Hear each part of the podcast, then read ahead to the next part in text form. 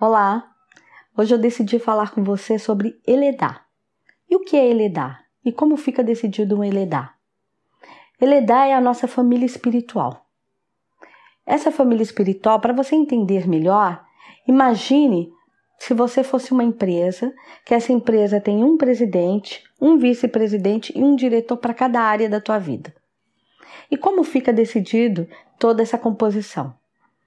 Através do teu karma, da tua história, o enredo do que você veio fazer aqui, ali fica decidido qual o melhor orixá vai te acompanhar nessa jornada. Então esse orixá é o presidente da tua empresa, então é o seu orixá Ori.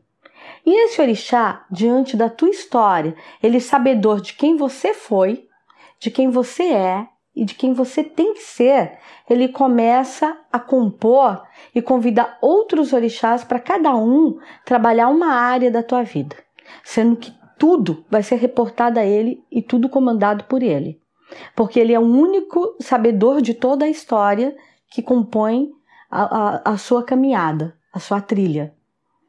Então, esse, esse enredo, né, chamado Eledá, ele tem nessa composição desses cinco orixás, que é no, no mínimo, e oito orixás no máximo, sendo que cinco são os orixás da vida presente, são os orixás que vão comandar o agora, né? e cada um dentro de um chatã.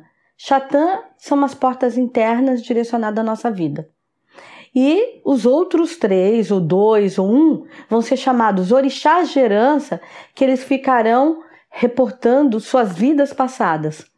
Então, eles não podem interferir no caminhar do agora, mas eles trazem um nuance e um enredo das suas histórias passadas. Então, isso é uma Eledá. E por que, que a gente precisa ter esse Eledá? Porque a partir do momento que os orixás não têm a totalidade da terra e só têm a predominância, então você veio para cá e vai discorrer e vai caminhar e vai interagir com vários tipos de seres ou com várias histórias. Então, para isso, você precisa de várias vertentes, de várias energias. Né? Então, foi se pensando nisso que se montou essa composição energética. Então, eu desejo ótima parceria com o seu Eledá. Axé.